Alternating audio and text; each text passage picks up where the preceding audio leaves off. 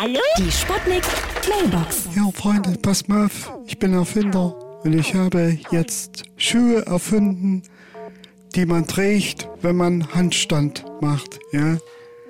Also Handschuhe, ja? Ihr könnt. Ich habe mir neue Sneaker bestellt im Wert von 30.000 Euro.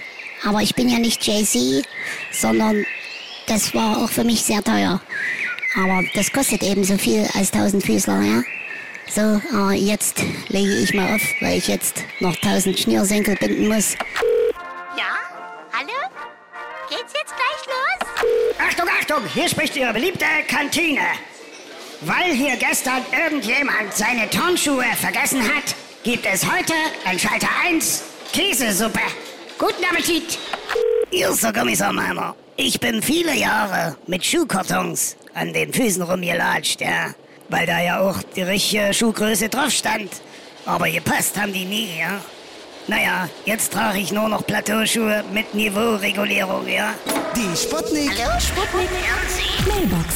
Jeden Morgen 20 nach 6 und 20 nach 8 bei Sputnik Tag und Wach. Und immer als Podcast auf sputnik.de.